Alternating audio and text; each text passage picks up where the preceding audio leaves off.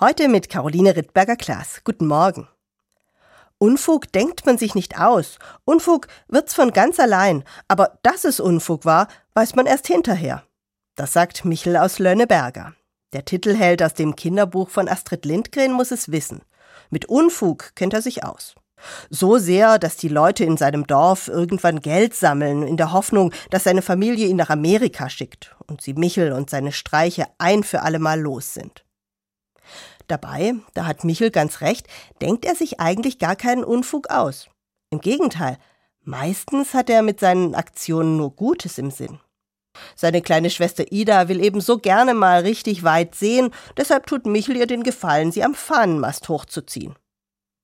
Die Kirschen, die er im Dunghaufen vergraben soll, sind dafür doch viel zu schade. Viel besser kann er das Schweinchen und die Hühner damit füttern. Wie kann er wissen, dass die Kirschen vergoren sind und zu Wein werden sollen? Nun ja, am Ende sind nicht nur die Tiere, sondern auch Michel besoffen und sein Vater mal wieder der Verzweiflung nahe.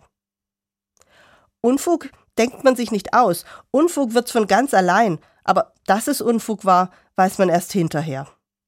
Michels Weisheit, finde ich, trifft nicht nur auf einen kleinen Lausejungen zu. Ich kenne das auch. Auch ich meine es oft gut, aber nachher kommt manchmal doch Mist heraus. Das ist frustrierend.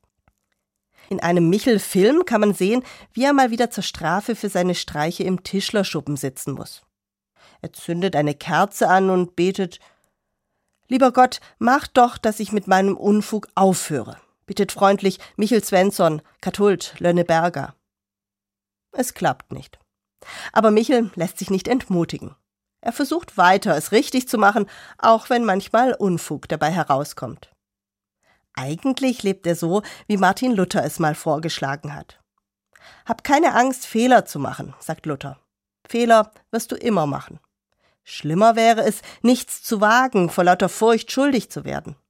Lebe mutig und hab Vertrauen, dass dir vergeben wird, wenn es dir leid tut. Von anderen Menschen und von Gott. Michel hat dieses Vertrauen und er geht seinen Weg. Davon ist am Ende sogar seine Familie überzeugt. Dass Michel Präsident im Gemeinderat wird, das bezweifle ich, sagt sein Vater. Aber sicher kann noch ein einigermaßen guter Mensch aus ihm werden, wenn er am Leben und gesund bleibt und wenn Gott will. Die Mutter nickt zustimmt. Ja, ja, wenn Gott will.